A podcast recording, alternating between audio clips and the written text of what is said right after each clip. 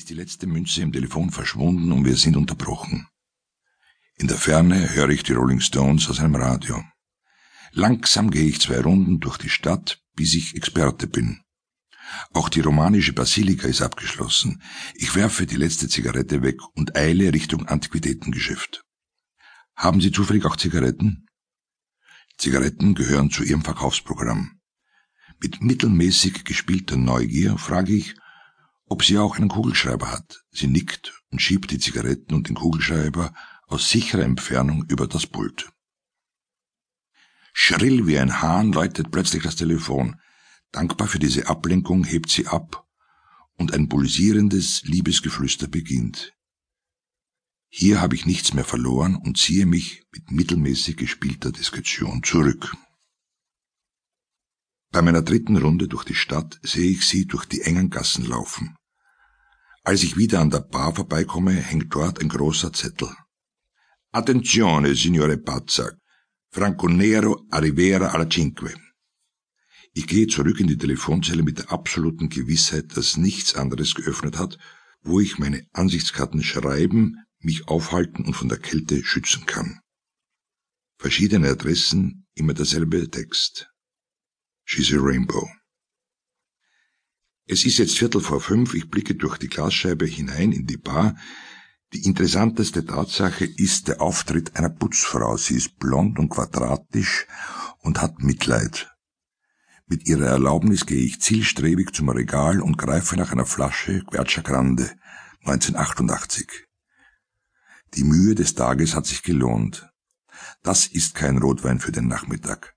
Das ist ein Hochzeitstrunk. Pünktlich um fünf erscheint der Wirt. Während er die zweite Flasche für mich öffnet, zeigt er mir, dass er zwei verschiedene Socken trägt. Immer wieder verschwinden sie in der Waschmaschine. Ich kenne das, sage ich. Deshalb kaufe ich mir nur einfärbige Socken. Da fällt es nicht so auf, wenn einzelne verschwinden. Ein Hupen vor der Bar. Franco Nero sitzt in einem Jaguar und winkt mich aufgeregt zu sich. Avanti, avanti.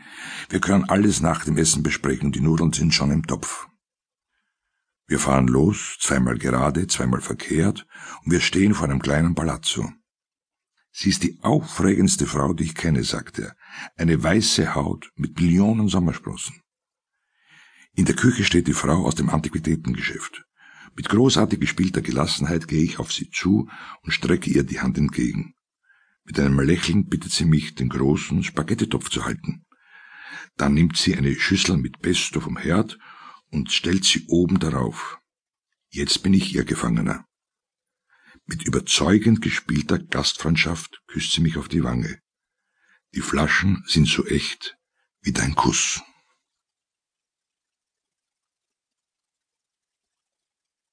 Wolke Cindy in einem Himmel, in dem sich die Wolken wie nackte Frauen auf einem durch sanfte Sandstrahlung erblassten Rubensbild ringeln, läutet das Telefon. Eine Stimme.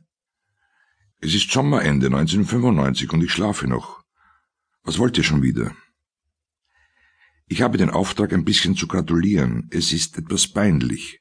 Zum 40-jährigen Abgang. Ihr habt Sorgen.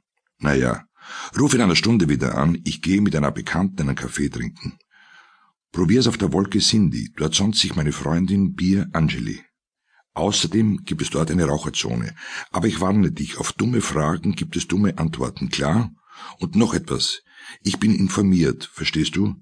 Ich zapfe den Astra an, also bin ich dabei. Mein Lieblingsprogramm ist ORF.